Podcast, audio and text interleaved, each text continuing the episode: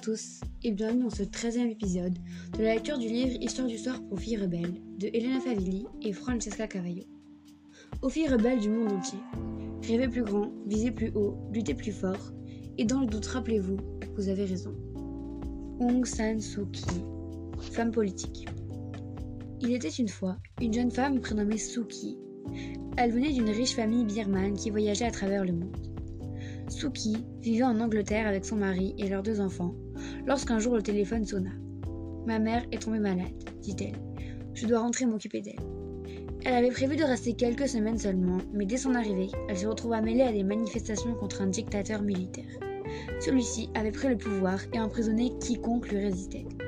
Suki s'opposa à lui et reçut rapidement le soutien de nombreuses personnes. Le dictateur, s'apercevant que cette jeune femme représentait une réelle menace, lui proposa un choix difficile.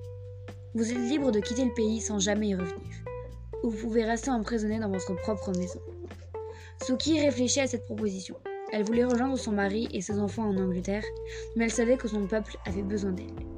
Je reste, déclara-t-elle. Suki passa la plus grande partie des 21 années suivantes prisonnière dans sa maison. Elle y reçut des visiteurs, débattit de leurs idées et propagea son message pour la démocratie et le changement pacifique. Elle remporta le prix Nobel de la paix et devient source d'inspiration pour des millions d'habitants en Birmanie, comme dans le monde entier, sans quitter sa maison. Depuis sa libération, Suu Kyi est devenue un leader de son pays.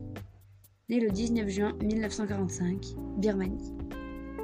Puisque nous vivons dans ce monde, nous devons faire de notre mieux à son égard. Aung San Suu Kyi.